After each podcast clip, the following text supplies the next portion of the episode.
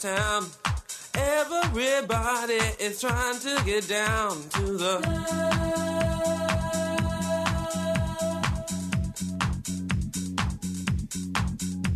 From disco to disco, town across town. Everybody is trying to get down. Somebody else sing it. it's easy. yeah. from disco. it's on.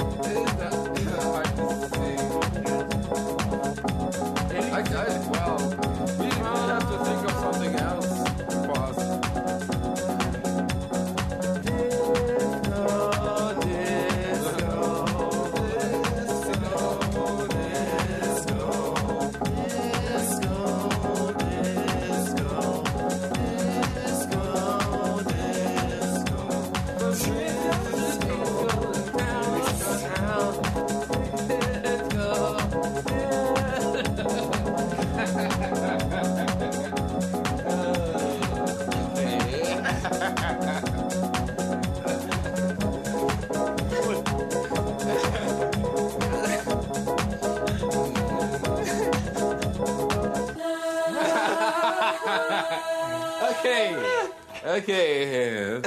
No, no,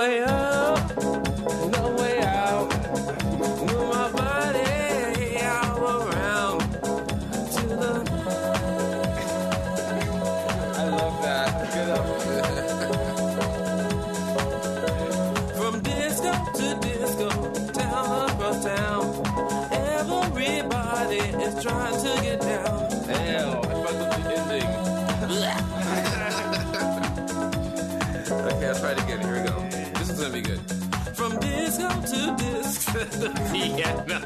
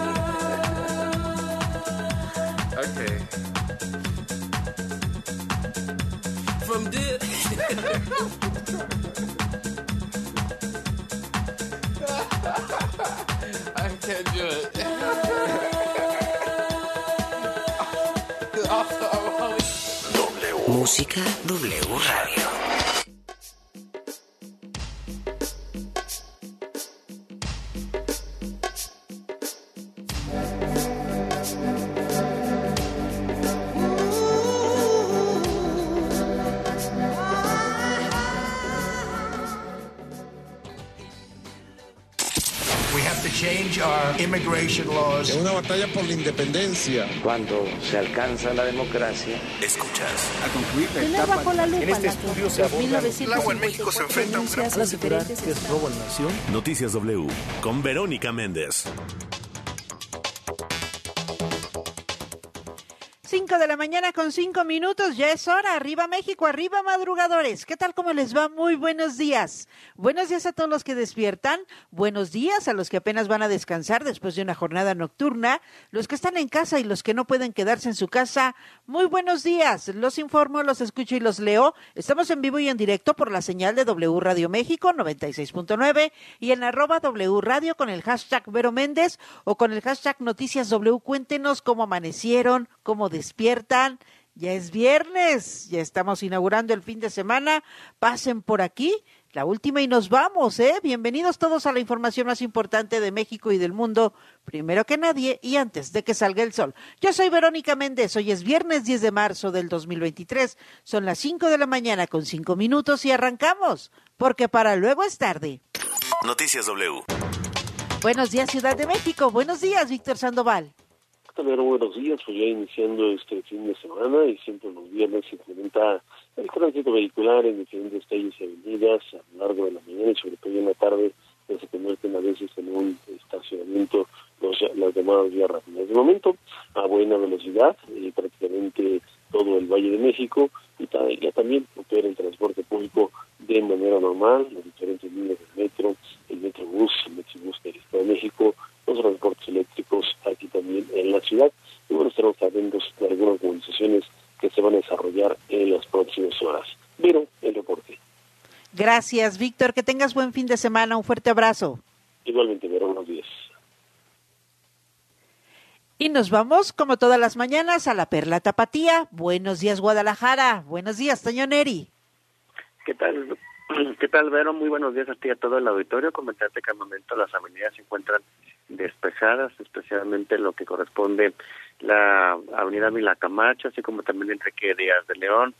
La calzada de Independencia también en este momento presenta muy buenas condiciones a la eh, circulación. Y en temas de seguridad, eh, comentarte que se anunció que va a ser eh, movido el 92 Batallón de Infantería que está en el municipio de Jamaya, en la zona ciénega, y se va a trasladar a Lagos de Moreno, luego de la problemática que ha tenido durante cuatro años por la presencia de células del crimen organizado, tan solo en esta parte, en los, en- así como también en el municipio de Encarnación de Díaz, Ojuelos, San Miguel el Alto, con los límites tanto de Zacatecas, de Guanajuato y de Michoacán, pues tienen presencia de tres cárteles, así es de que imagínate la situación y ha habido pues atentados contra policías, eh, el- el- eh, ejecuciones, cobro de piso, todo lo demás, así es de que el grupo de seguridad por parte de Jalisco, así como la comandancia de la quinta zona militar, acordaron el traslado de esos elementos para poder tener eh, eh, pues mayor presencia, mayor seguridad en esta parte de los altos de Jalisco. Jalisco, Así de sí. que pues estaremos pendientes. Vero, muy buenos días. Buen fin de semana. Gracias por la información, Toño Neri. Te mando un fuerte abrazo. Hasta luego. Noticias W. Vamos con la información más destacada en las últimas horas. Mueren siete personas en un enfrentamiento entre sicarios y el ejército en San Luis Potosí. Morena en la Cámara de Diputados propone que la comunidad universitaria elija al rector de la máxima casa de estudios y no la Junta de Gobiernos de la UNAM. Sustituirán el agüehuete seco de Paseo de la Reforma, lo van a cambiar, cambiarán el árbol por otro de la misma especie. La inflación registra 7.62%, la más baja en los últimos 11 meses. En información internacional, matan a seis personas en una iglesia en Alemania. Xi Jinping obtiene su tercer mandato como presidente de China. Y en una noticia de última hora, el gobernador de Nuevo León, Samuel García, y su esposa Mariana Rodríguez anuncian el nacimiento de su hija Mariel. El clima del meteorológico. Buenos días, Martín Telles, adelante. Gracias, Vera, buenos días, un saludarte, marca todo tu auditorio. Y bueno, comentarte que este día se mantiene con mismas condiciones que pues prácticamente los últimos. Un ambiente mayormente seco, soleado, caluroso también, es lo que está previsto para este día a nivel nacional, pero y es que, bueno, pues el anticiclón que está sobre nosotros, bueno, sobre el territorio nacional, pues ha mantenido estos valores de temperatura, en donde continúan registrando sus temperaturas por arriba de 40 grados en zonas de Michoacán, Guerrero y Morelos, de 35 40 en Sonora, Sinaloa, San Luis Potosí, Nayarit, Jalisco, Colima, Oaxaca, Chiapas, Veracruz, Tabasco, Campeche, Yucatán y Quintana Roo. En contraparte, pues eh, los valores mínimos solo menores de 5 a 0 grados en zonas montañosas de Baja California, Chihuahua y Durango, bueno, algunas de las zonas en que pues cotidianamente se presentan con los valores más bajos.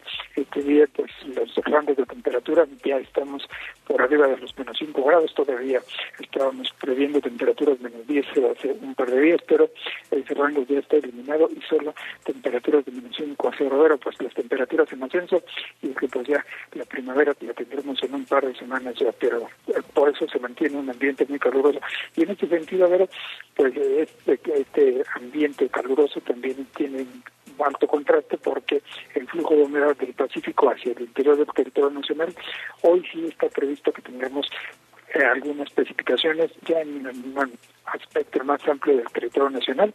Así es que este día esperamos chubascos para zonas de Baja California, Coahuila, Nuevo León, Tamaulipas, San Luis Potosí, Puebla, Veracruz, Oaxaca y Chiapas, y algunas lluvias también en Chihuahua, Durango, Zacatecas, Jalisco, Guanajuato, el Estado de México, Guerrero y en la península de Yucatán. Pero este flujo de humedad abundante que en combinación con las altas temperaturas pues nos estará dejando eh, una inestabilidad que estará generando estas lluvias y chubascos y al mismo tiempo actividad eléctrica en buena parte de estos estados del centro norte y sur del territorio nacional. Así es que pues ya un ambiente de contraste, seco y caluroso por la mañana y ligeramente húmedo por lo menos ahora hacia horas de la, de la tarde. Pero en cuanto a, a la Ciudad de México, eh, pero vientos, vientos eh, de, con rachas de 60 a 70 también están previstos para la península de Baja California, solo esta región, pero también de 40 a 60, un poco menores, y con torbaneras, eso sí,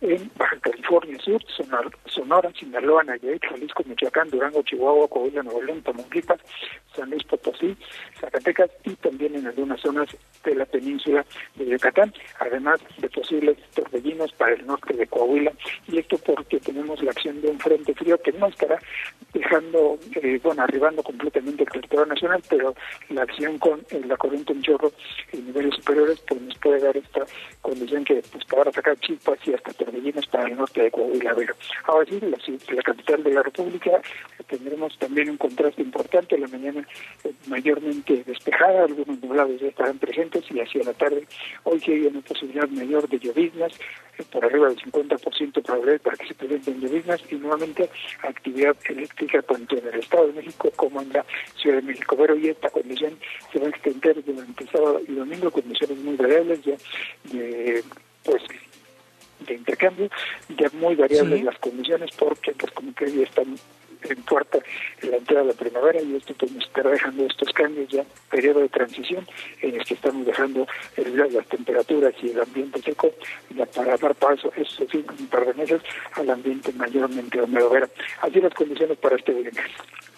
Qué ricura de locura, entonces ojalá y caiga agüita, ojalá y nos llueva un poquito. Gracias, muchas gracias, un fuerte abrazo, buen fin de semana. Igualmente, pero buenos días y buen fin de semana para ti y todo, todo, todo. Noticias W. Ahí está lo, el clima, bien importante. Sí, se ha sentido mucho, mucho, mucho, mucho calor. Y lo que sigue y lo que viene, dice Martín Telles, ojalá y se refresque un poco con la lluvia. Les recuerdo que hoy es viernes y no circulan los autos con engomado azul, terminación de placas 9 y 0, holograma 1 y 2. ¿Va a viajar en el transporte público? Entonces use cubrebocas, lleve gel antibacterial, hay que limpiarnos las manos constantemente, hay que seguir las medidas sanitarias porque la pandemia del COVID-19 no ha sido superada en su totalidad. Hay contagios, lamentablemente hay fallecimientos, así que no baje la guardia. En todos los lugares públicos le recomiendo que use su cubrebocas. Ahora sí, vámonos de lleno a la información. La información al momento.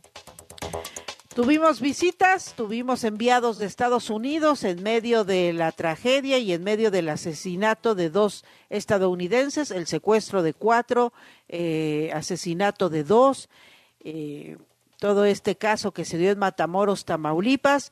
Cuéntanos, Rocío Jardines, quién estuvo por acá, quién se reunió con el presidente López Obrador y con el canciller Marcelo Ebrard. Adelante, buenos días. Pero muy buenos días y como muy buena calificó el presidente Andrés Manuel López Obrador la reunión que sostuvo con Elizabeth Sherwin Randall, asesora de Seguridad Nacional de la Casa Blanca y una delegación del gobierno de Joe Biden. Tras un acercamiento de alrededor de cuatro horas, el primer mandatario publicó en su cuenta de Twitter que se habló del tema de fentanilo, del tráfico de armas y de la decisión de su homólogo estadounidense de respetar la soberanía de México. Mientras tanto, tras la reunión en Palacio Nacional, el canciller Marcelo Ebrard detalló que también se acordó hacer una campaña binacional para brindar información acerca de las drogas y sustancias como el fentanilo a los jóvenes. Se acordó iniciar una campaña binacional que será la primera en toda la historia entre México y Estados Unidos para informar a los jóvenes de qué significa el fentanilo y por qué es una amenaza y un peligro para todas las familias. Entonces también eh, eh, me parece que es otro de los resultados importantes o interesantes de esta conversación que fue prolongada porque se habló muy a fondo sobre diferentes temas, por ejemplo, la atención a las causas del consumo de drogas. Asimismo, señaló que la secretaria de Seguridad Pública y Protección Ciudadana, Rosa Isela Rodríguez, fue nombrada como la contraparte de la asesora del presidente Biden en materia de seguridad. Se nombró a la secretaria Rosa Isela Rodríguez como contraparte de los Estados Unidos Segundo, se acordó hacer una reunión en Washington para corresponder a la visita que el día de hoy recibimos. Eh, en Washington va a ser la reunión, iría al Gabinete de Seguridad para que se presenten también y se conozcan los resultados de lo que se ha hecho. México presentó algunos datos, por ejemplo, eh, lo que ha sido la incautación de fentanilo, que ya rebasa las 6 toneladas. Se presentaron también los diferentes indicadores, el homicidio en México está decreciendo 10%, así como todos los demás delitos. Ebrard Casaubon comentó que el secuestro de los estadounidenses en Tamaulipas también fue un tema que se tocó en esta reunión, en el que la delegación del país vecino dijo reconoció el trabajo de las autoridades mexicanas.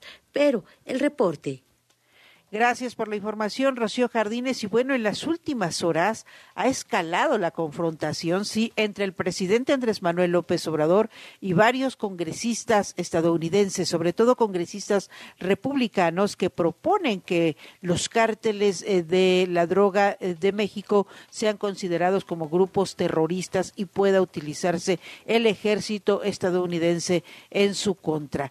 Fíjese usted que eh, el presidente Andrés Manuel López Obrador y congresistas republicanos de Estados Unidos se subieron al ring electoral. Ayer el presidente López Obrador amenazó con pedir a los conacionales que viven en Estados Unidos no votar por el Partido Republicano luego de que legisladores de ese instituto eh, propusieran el uso de las Fuerzas Armadas estadounidenses en territorio mexicano eh, contra los cárteles del narcotráfico. Eh, dijo textualmente el presidente López Obrador, si no cambian su actitud y piensan que van a utilizar a México para sus propósitos propagandísticos, electoreros, políticos, nosotros vamos a llamar a que no se vote por ese partido. Fue lo que dijo textualmente el presidente Andrés Manuel López Obrador. Y las respuestas no se hicieron esperar. De volada, el senador eh, republicano Lindsey eh, Graham eh, dijo, no más abrazos, no más abrazos y es escaló el tono eh, de su retórica hacia México al que calificó de un narcoestado dominado por terroristas, a los que solo les interesa el dinero. Esa fue la respuesta del congresista estadounidense Lindsey Graham. Y bueno, pues el presidente López Obrador también tuvo un encontronazo con otro congresista con otro republicano también que le dijo ah pues eh, no no va a pedir que voten que no voten por nosotros pues usted también vamos a pedir que no voten por usted porque usted ha dejado crecer el narcotráfico eh, fue el el congresista Dan Crenshaw, eh, el congresista de Texas, quien le dijo al mandatario mexicano que mejor debería de hacer campaña para que en contra de los cárteles de la droga. Textualmente reaccionó en Twitter y escribió: El presidente de México dijo que hoy haría campaña contra mí y contra cualquiera que quiera apuntar a los cárteles. Vamos, luego escribió en, en otros en otros mensajes que debería de hacer campaña, pero contra los cárteles que asesinan a su propia gente, no contra los estadounidenses que quieren ayudar a erradicarlos. Pues ahí está el encontronazo entre el propio presidente López Obrador y los congresistas republicanos que tienen la mira en México para que el ejército estadounidense ingrese a combatir los cárteles del narcotráfico, que de hecho la iniciativa pues no no va a ser eh, no va a prosperar.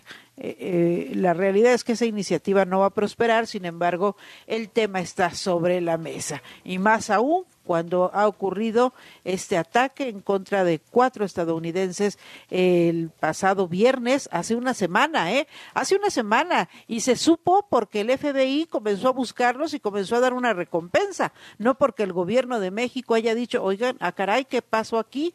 Desaparecieron cuatro estadounidenses, no, no porque haya sido la información difundida por el gobierno de México, sino por el propio FBI que comenzó a investigar qué había pasado con sus cuatro conacionales. Fueron secuestrados los cuatro y después eh, dos, dos aparecieron con vida y dos aparecieron muertos. Vamos a otros temas, a los temas electorales. Siguen las controversias y las impugnaciones contra el plan B electoral del presidente López Obrador. Sandra Tapia, adelante, buenos días. Así es, Vero, te saludo. Buenos días. Justamente el Instituto Nacional Electoral dio a conocer, informó que ya presentó ante la Suprema Corte de Justicia de la Nación una segunda controversia constitucional contra el Plan B de la reforma electoral. Hay que recordar que, bueno, ya desde hace unos días los consejeros electorales solo esperaban que se publicara este Plan B en el diario oficial de la Federación para poder actuar ante la Suprema Corte. Así que ya se presenta en el diario oficial y anuncia el INE que ya se presentó esta segunda demanda de controversia constitucional.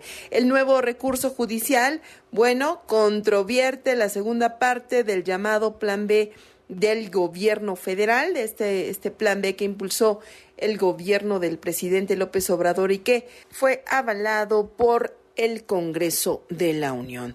Esta demanda justamente tiene que ver con esta reforma a la Ley General de Instituciones y Procedimientos Electorales, la Ley General de Partidos Políticos, la Ley Orgánica del Poder Judicial de la Federación y la expedición de la Ley General de Medios de Impugnación en materia electoral. Así que, bueno, en un comunicado lo que da a conocer el INE es que esta nueva controversia se basa en cuatro ejes fundamentales con relación a la violación al debido proceso legislativo por parte del Congreso de la Unión, la vulneración a la autonomía e independencia del INE por parte del Poder Legislativo y el Ejecutivo, la vulneración a las condiciones de equidad y otros principios que deben regir la contienda electoral y la afectación inconstitucional de los derechos laborales del personal del INE que provoca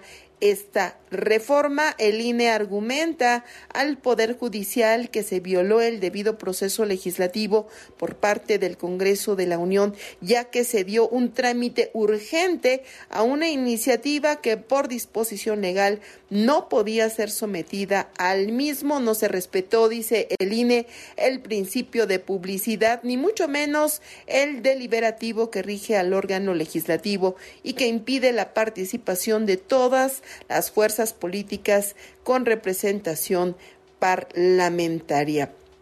Así que de acuerdo a lo que da a conocer el INE, también se alega ante la Suprema Corte de Justicia de la Nación que esto, esta, esta aceptación, esta aprobación y eh, publicación del Plan B de la reforma electoral, bueno, afecta sí o sí a la democracia del país y en la calidad de eh, de la democracia en México con esta reforma. Así que son varios puntos que enumera el INE sobre esta controversia, esta segunda controversia que ya presenta ante el Poder Judicial. Así que estamos pendientes, Vero, es el reporte. Gracias, Sandra Tapia, por la información. Por supuesto que estamos pendientes, porque la Suprema Corte de Justicia de la Nación tiene ahora en sus manos echar abajo, desechar, derogar, declararlo inconstitucional, sí o no, el plan B electoral del presidente López Obrador. Y vaya que los que saben eh, y los que conocen el entramado judicial eh, en el poder, en la Suprema Corte de Justicia, eh, eh, pues ya están eh, dándole una mirada a cómo va a ser la votación. La semana pasada se aprobó que eh, las, todo lo que tiene que ver con el plan B electoral va a ser votado con mayoría simple, es decir, con seis votos, con seis votos y no con ocho, que es mayoría calificada para declararlo inconstitucional. Tal vez no lo declaren inconstitucional, tal vez deroguen algunas partes, regresen algunas otras, algunas sí, otras no. Va a estar bien interesante y va a ser muy, muy importante el camino y la ruta que se siga en la Suprema Corte de Justicia de la Nación sobre las controversias y las impugnaciones en contra del plan electoral del presidente López Obrador. Vamos a otros temas. Ayer eh, un diputado de Morena propuso que ya no sea la Junta de Gobierno la que elija al rector de la UNAM, sino la comunidad universitaria. Puso este tema sobre la mesa y comenzó a generar mucha polémica. Jaime Obrajero, adelante con más información. Buenos días. ¿Qué tal, Vero? Buen día. Así es, el diputado federal de Morena, Armando Contreras Castillo, propone modificar la forma en que se elija al rector de la UNAM para que no sea solo la Junta de Gobierno, sino toda la comunidad universitaria, mediante voto directo y secreto, la que nombre al próximo rector de la máxima casa de estudios del país. Esta iniciativa aún no aparece en la Gaceta Legislativa, pues los legisladores de Morena analizan si la respaldan o no pero hace cuatro años se presentó una similar y fue rechazada por el entonces coordinador de Morena en San Lázaro y actual dirigente nacional de ese partido, Mario Delgado.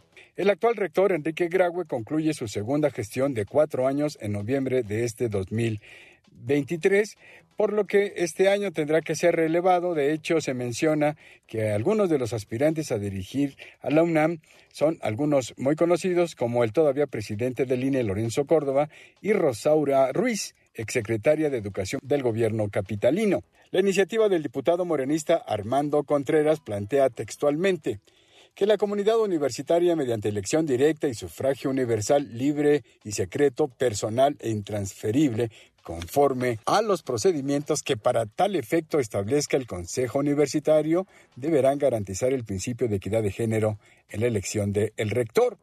Dicha propuesta que modifica la ley orgánica de la UNAM busca ampliar las libertades democráticas de la comunidad universitaria y ofrecer las mismas oportunidades a hombres y mujeres de encabezar la rectoría de la Casa de Estudios. Cabe mencionar que esta es la segunda vez que un legislador de Morena presenta una iniciativa similar para cambiar la forma de elegir al rector y directores de facultades e institutos.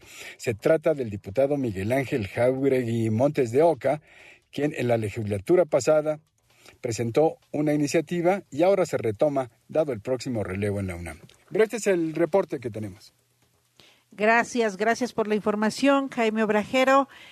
Bueno, pues resulta que después de casi un año, pues no se halló.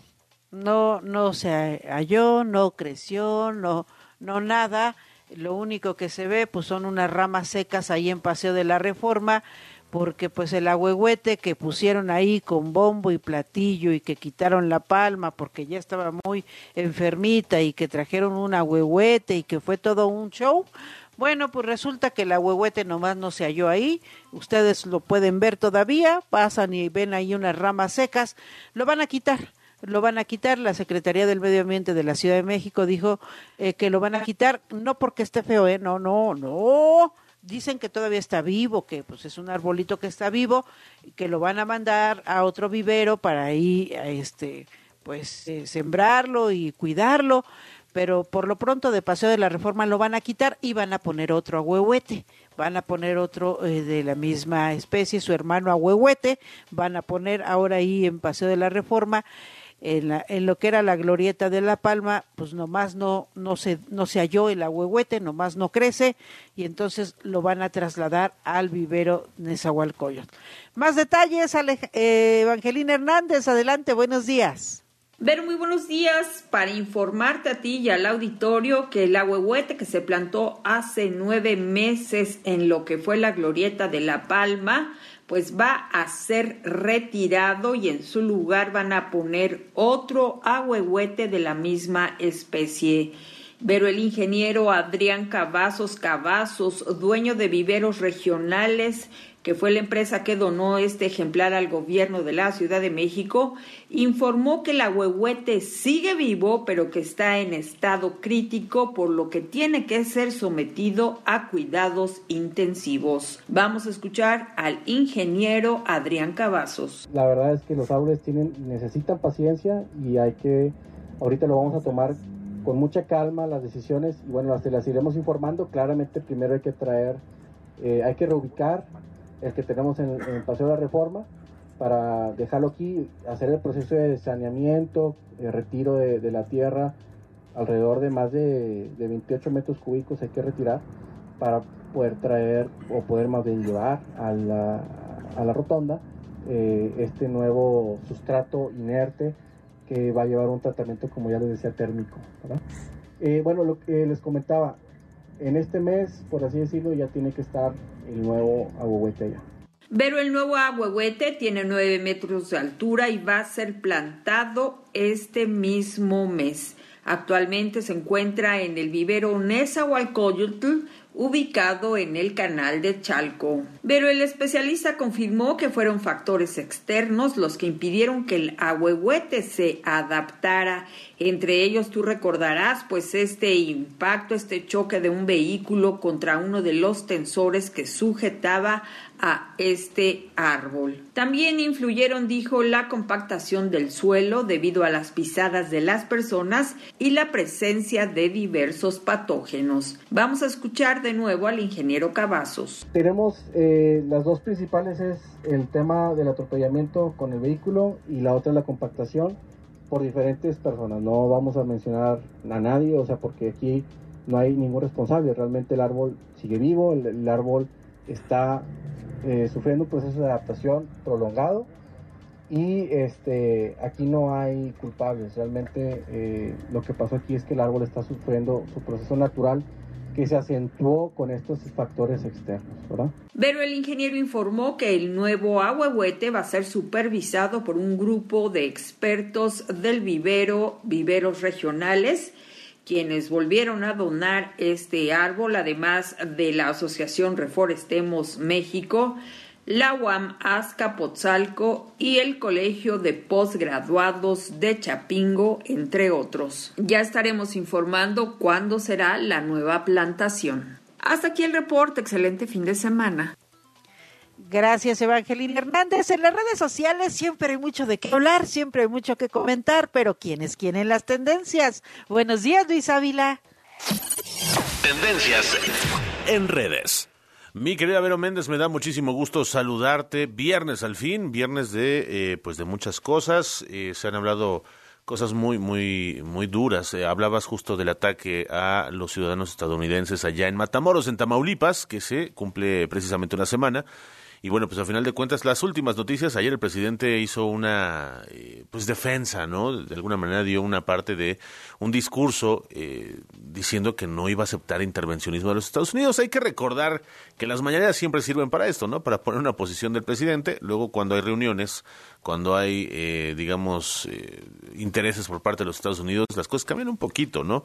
Entonces, bueno, pues ayer el presidente enérgicamente hizo esta posición, eh, que no iba a aceptar intervencionismo por parte de los Estados Unidos en México, que ellos tenían que resolver su problema del fentanilo y decía el presidente que aquí no había consumo ni nada de eso. Así que bueno, pues al final, entre mensajes y todo, hubo gente que eh, le dijo que pues no era cierta algunas afirmaciones.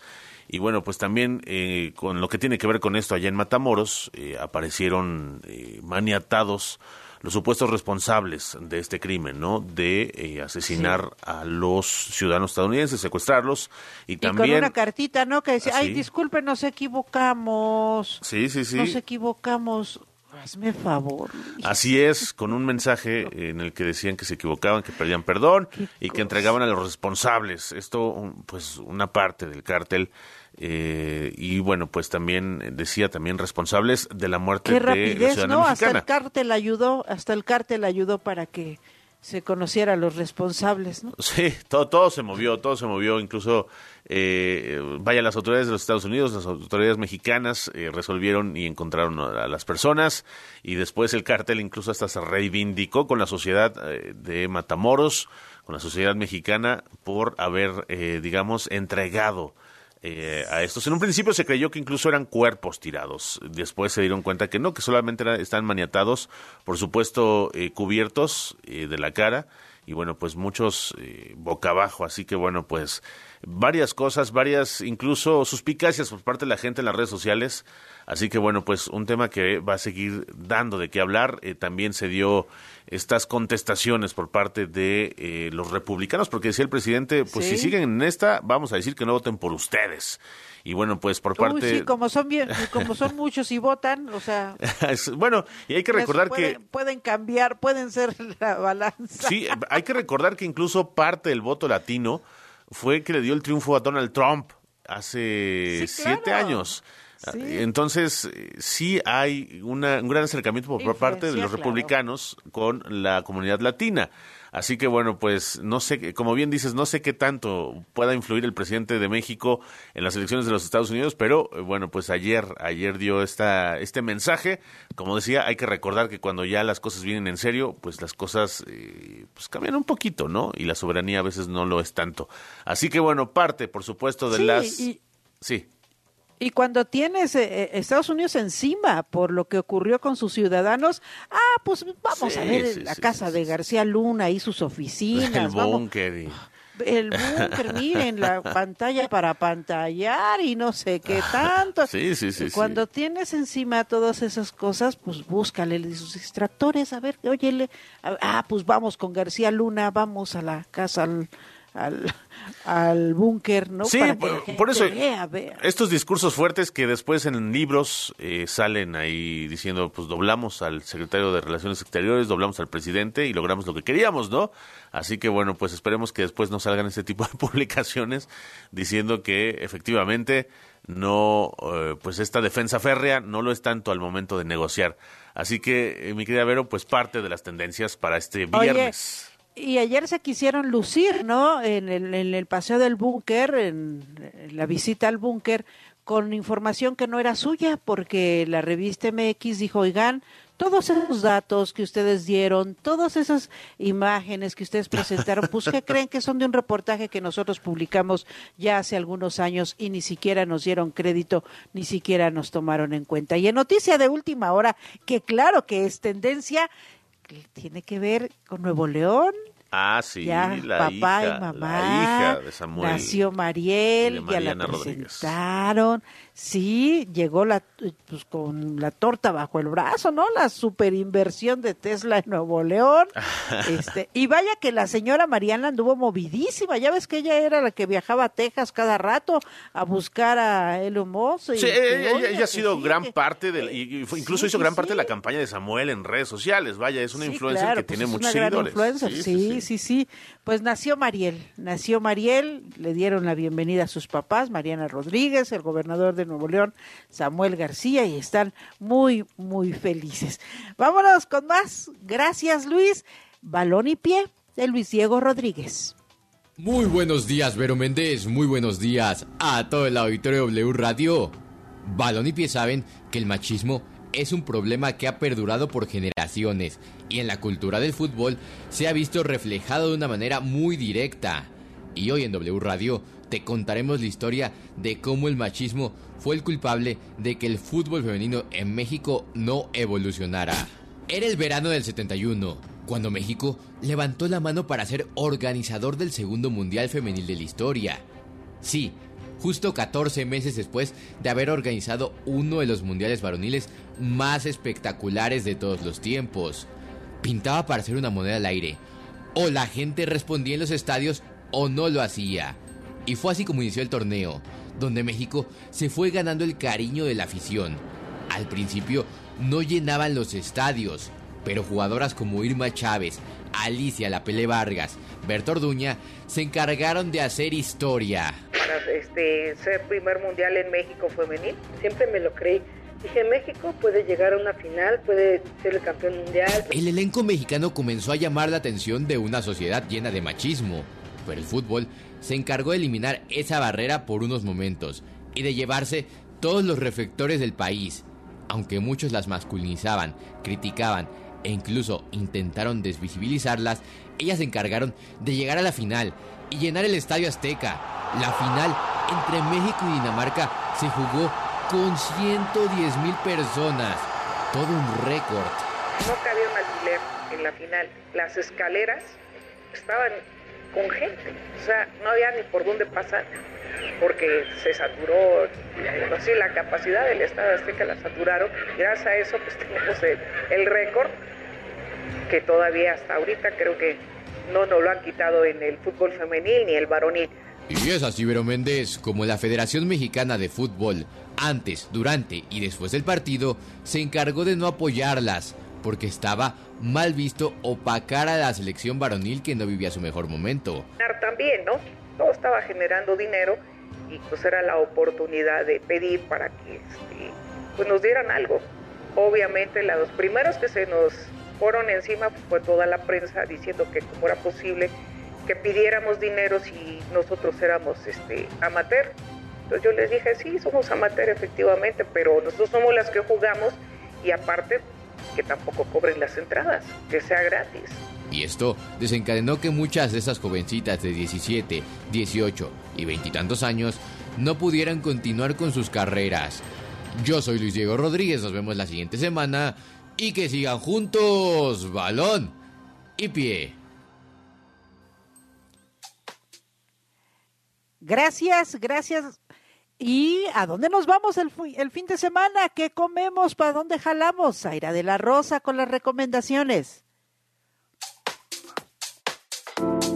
Hola Vero, ¿qué tal amigos de Noticias W? Soy Zaira de la Rosa y aquí arrancamos con las recomendaciones para este fin de semana.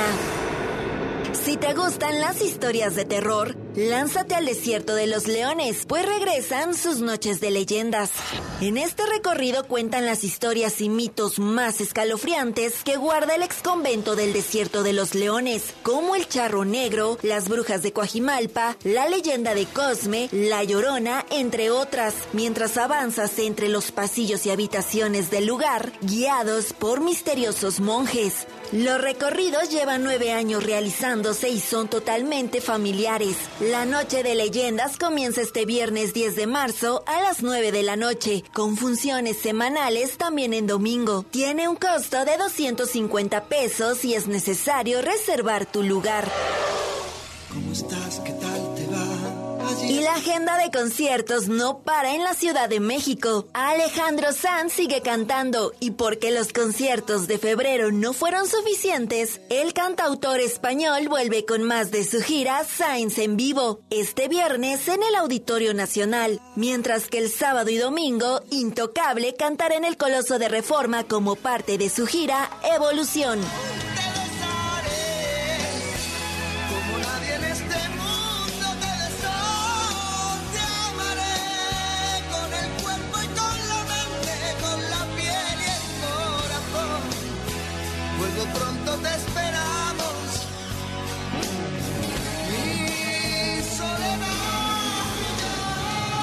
Con todo y su fractura de cadera, el australiano Kevin Parker y su Tame Impala regresa este 10 y 11 de marzo al Palacio de los Deportes con su The Slow Rush Tour del disco del mismo título. Como invitado tendrá al cantante México-canadiense Cuco. Si eres fan del ballet, no te puedes perder El Lago de los Cisnes. Esta emblemática puesta en escena jamás pasará de moda y ahora la podrás disfrutar con el Moscow State Ballet, una compañía de danza creada en México pero por bailarines y artistas rusos. Lo que distingue esta versión del ballet clásico de las demás es que presentan la historia, los actos y la coreografía completa ya que por su duración no todas las compañías lo hacen. El Lago de los Cisnes vuelve a la Ciudad de México en el Pepsi Center este domingo 12 de marzo con dos funciones, a la 1 y a las 5 de la tarde. Y en el marco del Día Internacional de la Mujer, la Casa del Lago en el Bosque de Chapultepec celebra este mes con el ciclo de cine Directoras Mexicanas, que incluye ocho películas que se proyectarán totalmente gratis. Las cintas serán exhibidas una cada sábado y domingo de marzo, y este fin de semana será el turno de Perfume de Violetas a las 4 de la tarde y Batallas Íntimas a las 2 de la tarde. Si tu boquita fuera de chocolate, si tu boquita fuera de chocolate. Hasta aquí las recomendaciones para este fin de semana. Soy Zaira de la Rosa y se quedan escuchando a Vero Méndez en Noticias W. W. Escuchas W Radio. Do. W. W Radio. Si es radio, es W. Escuchas W Radio. Una estación de Radiopolis. W Radio. Do. W. Si es radio, es W. Noticias, análisis, información de última hora, deportes, especialistas, música, sociedad, estilo de vida y entretenimiento. Solo en W. Solo en W. Una estación de Radiopolis. W. Escuchas W Radio. Do. W. W Radio. Si es radio, es W. Escuchas W Radio. Estación de Radiopolis. W Radio. Do. W. Si es radio, es W. Noticias W. Y hay una sensación que tú la puedes tener aquí, hoy por hoy, evidentemente. ¿no? Mirada global. Hola Vero, ¿qué tal amigos de W? Qué gusto poder saludarnos en este viernes 10 de marzo. Y sí, hay que darle con buena actitud. Pedro Castillo, expresidente de Perú, pasará tres años en prisión preventiva. Así lo dictó el Poder Judicial tras ser acusado de liderar una organización criminal. ¿Y qué hizo don Pedro? Pues ejerció presión para la designación de un funcionario sin el perfil técnico como gerente general de la estatal Petroperú, así como la cancelación de un concurso internacional para la compra de biodiesel y su adjudicación a una empresa específica. De hecho, el exmandatario estuvo presente en la audiencia en forma virtual desde el penal donde cumple otra detención preventiva por su fallido autogolpe de Estado. ¿Y por qué mantenerlo en prisión? En parte por Andrés Manuel López Obrador. Sí, es que el juez asegura que existe peligro de fuga, pues en diciembre pasado buscó asilarse en la Embajada de México, lo cual fue corroborado por las declaraciones públicas del propio presidente mexicano, quien además acogió a su esposa e hijos. Thank you. Atravesamos el mundo porque Xi Jinping obtiene hoy un histórico tercer mandato como presidente de China y con ello se ratifica su condición de líder más poderoso en décadas. El dirigente de 69 años ya obtuvo en octubre un nuevo mandato de cinco años al frente del Partido Comunista y de la Comisión Militar, los dos puestos de poder más importantes en el sistema chino. Así será reelegido por el mismo periodo como jefe de Estado, cargo que ostenta desde 2013. Vamos a temas de COVID porque la Organización Mundial de la Salud registró 999.848 casos a nivel mundial en la primera semana de marzo, primera vez que se baja la barrera del millón de contagios desde junio de 2020. La OMS indica que los casos en la última semana aumentaron únicamente en Europa al reportar 1.500.000 contagios, mientras que en América bajaron, se reportan 1.400.000 casos. Pero en cuanto a defunciones, América fue la región con más fallecimientos. En el último mes se reportó la muerte de 15.000 personas, Europa registró 9.000 y Asia Pacífico contabilizó 7.200 decesos. Recordemos que desde el inicio de la pandemia a finales de 2019, la OMS ha confirmado al menos 759 millones de casos de COVID y 6 millones 800 mil personas han fallecido por esta enfermedad.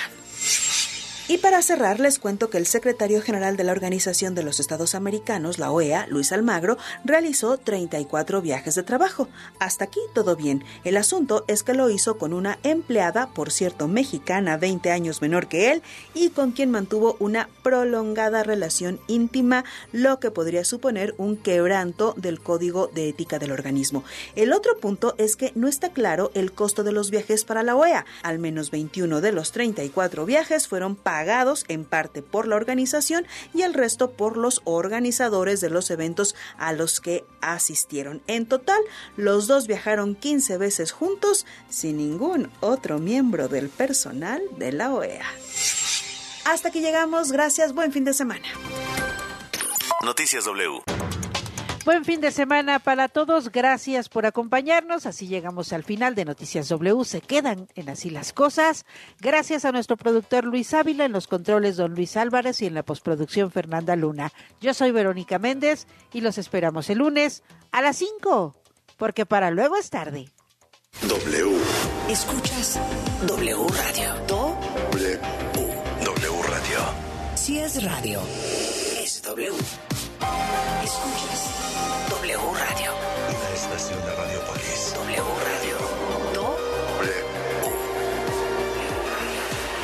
Si es radio. Es W. Cruz Azul no pudo ante el último lugar de la tabla y Pumas sigue sin poder levantar. El clásico capitalino está en cadena W. El remate llegó el tercero. Cruz Azul contra Puma. Cruz Azul contra Puma. Sábado 11 de marzo, 7 de la tarde, en W Radio, wradio.com.mx y nuestra aplicación. Somos la voz del fútbol. Peatones y automovilistas, transporte público, bicicletas y motocicletas, por aire, tierra o mar. ¿Cómo nos movemos hoy en día? Movilidad W por W Radio. Hola, soy el profe Elías de Movilidad W y desde el 2020 en la Ciudad de México tenemos la tarjeta de movilidad integrada. Consiste en un solo plástico que funciona para pagar los diferentes tipos de transporte público de la zona conurbada. Esto es metro, metrobús, tren ligero, red de transporte de pasajeros o RTP, corredor cero emisiones, ecobici, cablebús y mexibus. Cada tarjeta cuesta 15 pesos y puede adquirirse en las taquillas o en cualquiera de las máquinas automáticas identificadas con el logo MI, que significa movilidad integrada. Aquí también se puede recargar, siendo su saldo máximo 120 pesos y una vigencia de 300 días naturales.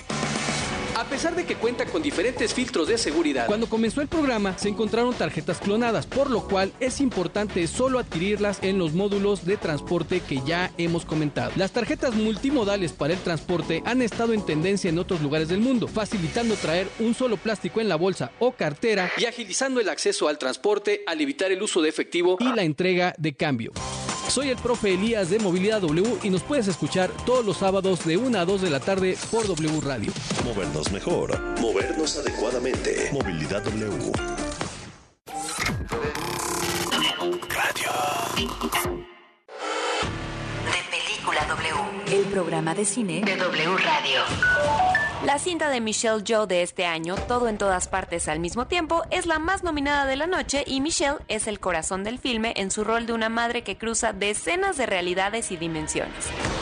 La experiencia de Michelle Yeoh, además de revelar sus capacidades como gran actriz de drama, la vuelven la perfecta contrincante de una noche muy competida. On your feet. What is happening? Why are you Mom? I'm not the Wayman who wants to divorce you. I'm the Wayman who is saving your life. Now you can either come with me and live up to your ultimate potential or lie here and live with the consequences. I want to lie here.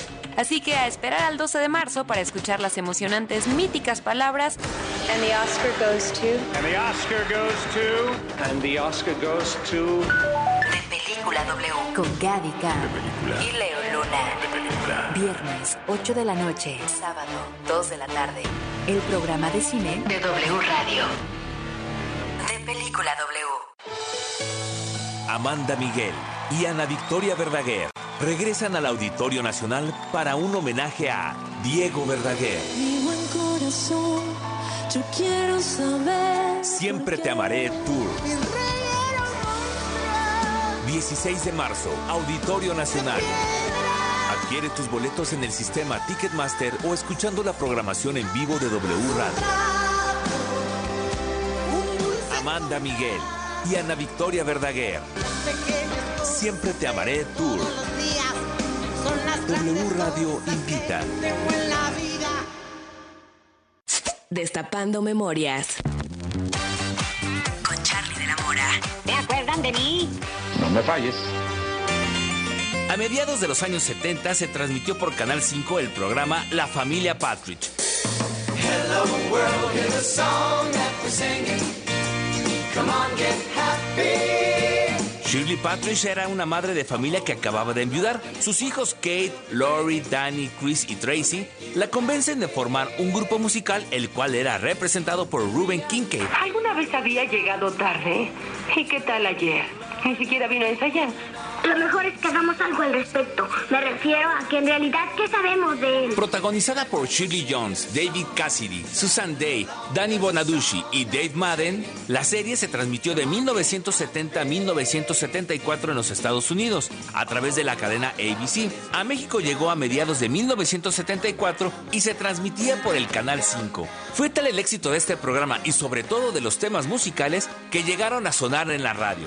Así escuchamos canciones como Breaking Up Is Hard to Do, Don't take your love away from me. I Can Feel Your Heartbeat y la famosa I Think I Love You. I think I love you. I think I love you. So what am I so afraid of? ¿Tú de qué te acuerdas? Yo soy 2XL. Hashtag Destapando Memorias. Recuérdame. Si es radio, es W.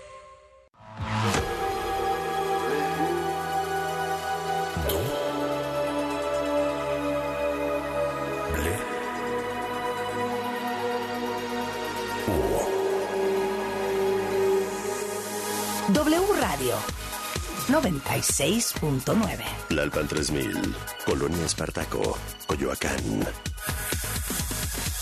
Ciudad de México.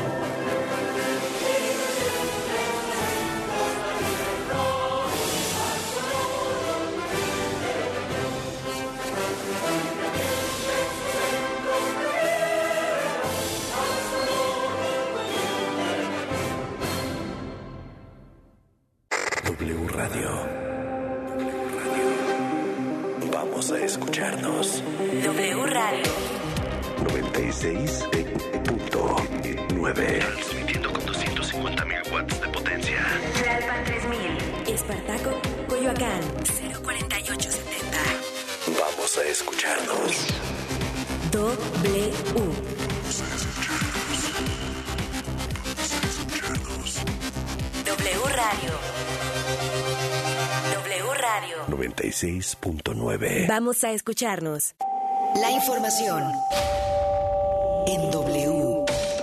Así las cosas. Sociedad, política,